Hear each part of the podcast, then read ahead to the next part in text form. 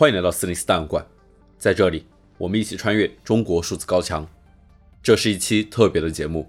从四月上旬开始全域封城，直到现在，中国东部沿海城市上海一直处于严苛的疫情管控之下。从上海人的哭声、呐喊声与嘲笑声，到上海日记、上海逝者、上海居民的自助，再到人们试图逃离上海的历程，四零四档案馆曾从多个角度记录了这一时期的上海故事。共有十期节目，有兴趣的听众可以在本期播客的信息中点击链接，到中国数字时代网站去查看我们为您整理的一份列表。一直关注这期间舆论事件的听众朋友可能会发现，这份列表中缺少了一份记录，那就是来自上海的一部短片《四月之声》所引发的巨大关注和转发热潮，及其随即被全网封杀的审查遭遇。我们并没有错过搜集和整理四月之声事件的重要材料和四零四文章。不仅如此，我们还决定将 CDT 阅读视频改为四月之声的形式，并命名为五月之声、六月之声、七月之声等等，一直做下去，直到四月之声及同类视频在中国解禁为止。我们以这样的方式表达对四月之声的致敬，以及对中国言论审查的抗议，同时。希望通过我们的每月收集、整理和发表，让被打压的中国人的声音可以表达出来，让全世界更多人听到，并且永久的回响在历史的时空里。正如中国数字时代总编辑肖强所说：“无论遭到怎样严厉的审查，只要有一点机会，有一点空间，中国人就会讲出真相，记录真实。” But even repressive time, one message I would like to, you to take away: the people are people. Even the Chinese media people, even the Chinese people working in the official media, under the censorship, under the propaganda, under all the controls, if they have a chance, if they have a space, they will cover the truth. They will write down the fact. 现在，我们聚焦从四月之声的被审查到五月之声的再创作，我们关注。 四月之声是怎样火遍了中文互联网，又遭遇了怎样的审查和封禁？五月之声又记录了哪些声音？这些声音背后是民众怎样的遭遇和诉求？一、四月之声的被传播与被审查。二零二二年四月二十二日，上海一位匿名电影人在名为“永远的草莓园”的社交媒体账号发布了视频作品。四月之声这部短片以四月上旬上海封城期间各种来自政府官员、防疫人员及民众的录音为基础，结合对上海的航拍画面制作而成。在短短六分钟的视频中，展现了上海封城中的种种乱象、官方以防疫为由的人权侵犯，以及来自民众的抗争。作者说，制作这个视频是为了做一种尽量客观真实的记录。视频中的素材都来自上海封城后一些被广为传播的重要事件，例如疾控中心工作人员与上海市民的电话录音，上海医院内部会议中护士长的哭诉，柯基狗被居委会工作人员打死，婴孩被单独隔离，街道工作人员对老先生的求助表示无力等等。四月之声一经发布，立刻在中文互联网获得极高的关注度，被广为转发。面对这种热度，中国当局的网管部门很快启动了审查机制。在短片发布后的几个小时内，四月之声便遭到全网下架，原作者的公众号和视频号也遭到删除。此外，除了视频本身，就连“四月之声”四个字也在各平台遭到封禁。一则据称是北京网信下发的审查通知，传达了这样的指令。请各平台对照样本全面清理四月之声相关视频截图信息，并举一反三清理变种图片。请于二十三日零时三十分前反馈初步清理数据，保持持续清理。二十三日七时前再次反馈数据。面对严密的审查，网民们却展现出越封杀越转发的势头。在原视频被删除后，各路视频号、公众号都开始接力转发《四月之声》。尽管这些参与转发的视频号、公众号大多也没能逃过被四零四的命运，网民还是发挥出惊人的团结和不屈不挠的精神，不停地转发。有网友表示，上一次有这么高讨论度的事件，还是李文亮医生逝世。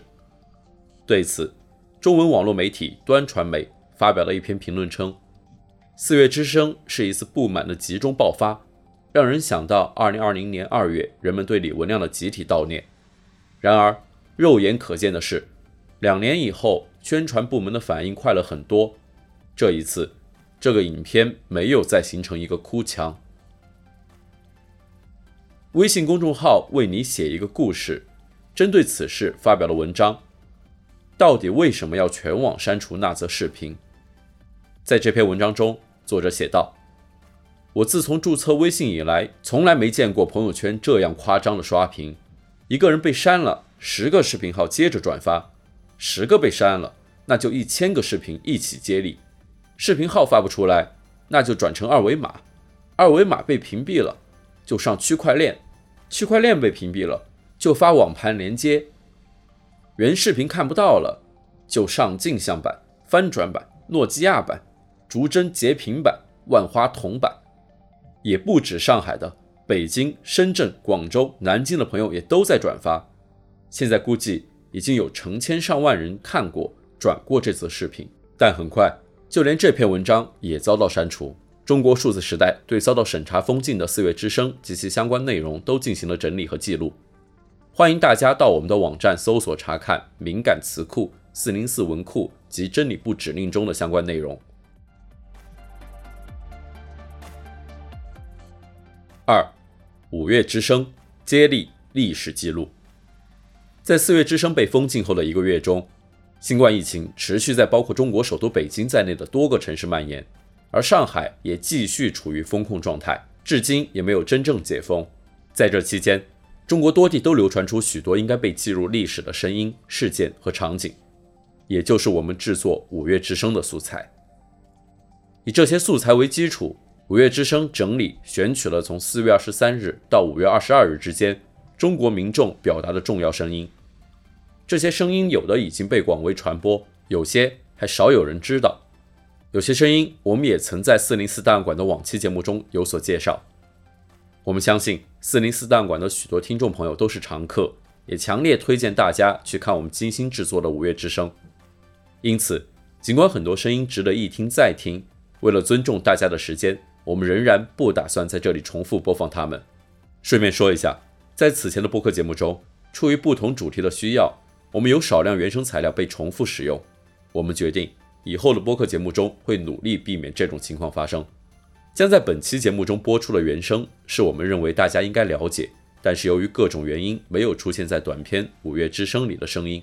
例如，大家听到的本期节目的入场音乐就是入选《五月之声》短片中的一首歌曲的另外一部分。这首歌曲的名字叫《这上海有那么多人》，是上海一对母女的演唱，唱出了上海风城之中生活的悲凉与凄苦。在节目的最后，同样的，大家会听到我们没能放入《五月之声》短片的歌曲《平庸之恶》的一部分。接下来，我们想和大家分享三个方面的内容。首先，《五月之声》采用了什么样的选材标准呢？短片《四月之声》的时间长度为六分零九秒，我们决定把《五月之声》的长度控制在十分钟内。在这一个月里，中国网民传播的视频和音频非常丰富。我们是如何选择和裁剪的呢？首先，根据四月之声定下的基调，我们决定以两个方面的内容为主：一是民生疾苦、民怨民愤；二是民众的抗争话语和行动。其次，那些在压抑和抗争中吐露出来，让人感觉振聋发聩，并立即在网络火爆传播的原因，我们必须要收录进去。我们认为每一个公民的声音都很重要，但是，如果按照传播热度和影响力，要我们列出非选不可的五月之声的前三名的话，我们的答案会是：一，这是我们最后一代，谢谢。五月十一日，一段上海防疫人员试图强行拉密接市民去隔离的视频及其对话内容，在中文互联网上被热传。视频中，一名穿着白色防疫服的上海警察威胁称，不转运将要受到治安处罚。这名警察说，处罚了以后将影响你的三代。而被威胁的年轻人则回应：“这是我们最后一代，谢谢。”这个视频一出，立即登上了中文互联网的热搜。这是我们最后一代。谢谢，从年轻人口中说出了这句悲怆且决绝的回应，引起了大量网民的共鸣。有网友评价称：“太震撼了，于无声处听惊雷，传递出最富悲剧、最为深刻的绝望。”而最后一代很快就成为了社交平台上网民的热议话题，年轻人纷纷转发这个话题，以反抗政府、要求民众多生孩子的宣传。有网友说：“你的统治到我结束。”你给了苦难，到我为止。还有人说，无法改变历史，但可以拒绝未来。二，你看还要弄这个铁丝网，把我们当集中营了。四月底，据说是在上海青浦白鹤镇，有防疫人员将一个已经归零的小区的围栏缠上铁丝网，被居民斥责此举堪比二战时期希特勒将犹太人囚禁在集中营的做法。这个视频一经流出，很快被删除了干干净净。目前墙内已经找不到任何踪迹。网友评论说：“就是野生动物园也不用这样防吧？共产党从来没有把人民当人来看待。”这个潜台词就是政府是纳粹，清零就是赶尽杀绝。三，请大家把手上的手机放下，保护北大。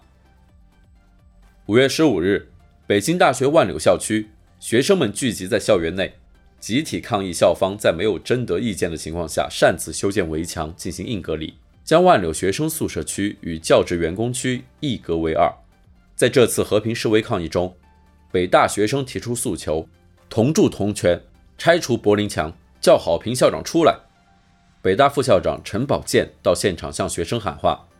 面对学生们的质疑，他提议：请大家把手上的手机放下，保护北大。最终，愤怒的学生推倒了隔离围墙。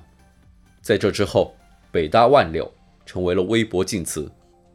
其他已经进入中国网络抗争历史的声音还有：把我们关在家里真是天大的笑话！你们违法了！你们违法还用坐监狱来恐吓市民！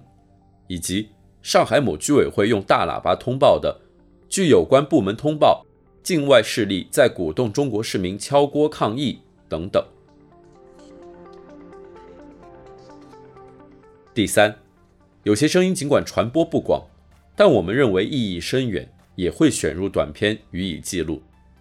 例如，五月二十二日，在北京某小区，在发现一例密切接触者以后，官方试图将该小区封锁，但小区居民却表现出不卑不亢的精神，与防疫人员发生了争执。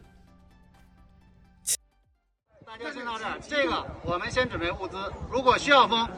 我们就第一时间封，如果不需要，我们不封，好不好？能不能一定等最后的通知出来？能不能找一个及时发通知的这个渠道？现在大家不知道通知，所以大家在等。大家先回去，我们会在每一个每一个楼建群，大家在群里面每一个群会第一时间发通知，好吧？等给你们发通知的时候，已经都封上了。我们也不下来说，这门已经封了，真是。其次是。遗憾未能入选的民生疾苦与抗争声音。这里，我们想和大家分享一些应当入选五月之声，但是由于种种原因未能入选的声音。然而，在这里我们也不能一一展示。他们包括：四月二十五日，在上海的应转尽转的强制转运隔离运动中，一位被要求抛下幼儿去隔离的母亲，在黑夜中哀伤又绝望的痛哭。我们两个孩子，两岁的孩子在家里啊对他们小小孩才两岁，嗯，气死了。如果两岁的话，这这一家子全被带走，那这俩孩子怎么办？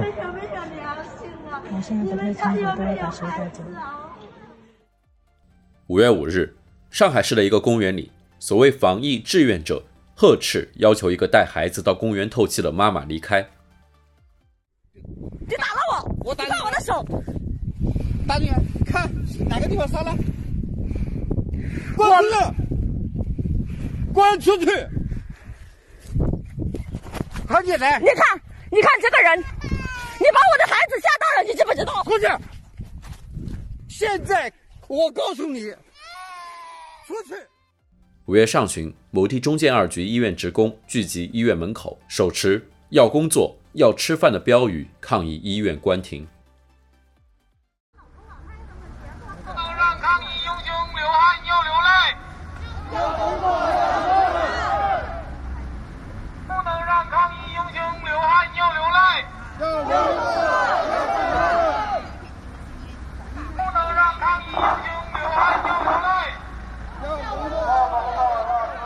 五月四日，微信视频号“买提爽的世界观”发布了一段题为“一定有利益集团希望病毒一直存在”的视频。视频中，作者用电脑病毒与杀毒软件公司的关系，类比新冠病毒与核酸检测等相关利益集团的关系。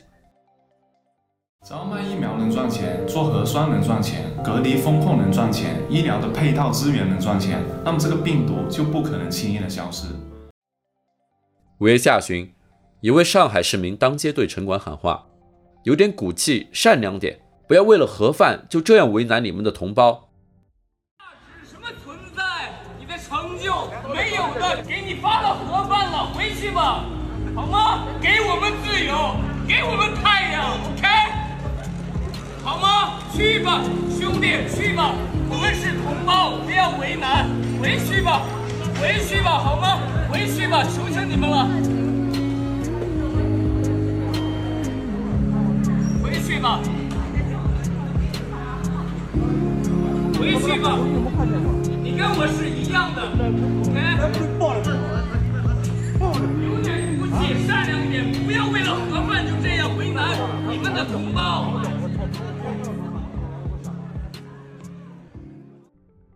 第三个部分，由于内容和风格的设定，一些幽默讽刺的作品未能入选五月之声，我们也在这里向听众朋友推荐，例如。微信视频号“虎爸的课堂间”创作发布的讽刺中国抗疫的原创小品《二零五五年的校庆初次见面的同学》。视频以上海方言制作，暗喻讽刺了中国的“清零大革命”。视频内容涉及因为长期上网课从未见过同学，取消高考、推荐制读大学、军工商工农兵大学，以及以大观园各防疫区为例。有关抗疫宣传标准答案的高考题。阿拉搿年高考题目多少难？侬还记得伐？迭辰光考语文，我记得有一道阅读理解，伊里向问侬讲，假使《红楼梦》里向贾宝玉辣盖帮薛宝钗成亲搿天，伊假使被发现是阳性的说，请问荣国府、宁国府、大观园搿三个地方？分别是封控区还是管控区还是防范区？侬到题目，侬还记得伐？啊，记得记得。哦，一个高头是，我想贾宝玉成亲搿天发现阳性，葛末屋里向搿眼亲眷侪是密集咯。咁我想荣国府、宁国府、大观园搿三个地方嘛，侪应该是封控区啊。结果勿对个，伊讲。对对对对，搿道题目是老高。理论高头来讲，大观园、宁国府、荣国府侪应该属于封控区。但是呢，伊当时因为考虑到价码啊，觉得讲出去勿好听，咁所以讲搿三个地方呢，有封控区，有管控区，还有得防范区。但事实上，伊拉侪勿好出门的。伊还有道题目，伊问个还要奇怪唻，侬记得伐？伊问《红楼梦》里向因为疫情而走脱的人物有啥人？搿我后头想了想嘛，总归是林黛玉咯。没想到也错脱个，伊讲。对对对对，搿道题目交关人答错脱了。林黛玉走脱，不是因为月经，而是因为基础病走脱。这个视频一经发布，立即火爆，传遍了互联网，很快被转发次数和点赞次数都达到十万加，足见人们对视频中所揭示的堪比文化大革命的中国新冠抗疫运动现状的认同。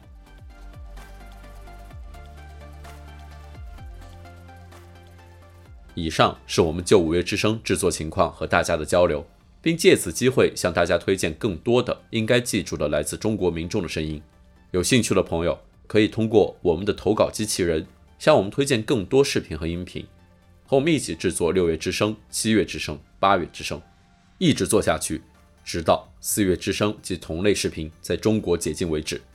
正如米兰昆德拉所说：“人与极权的抗争，就是记忆与遗忘的抗争。”六四民主运动三十三周年纪念日就要到了，让我们期待六月之声。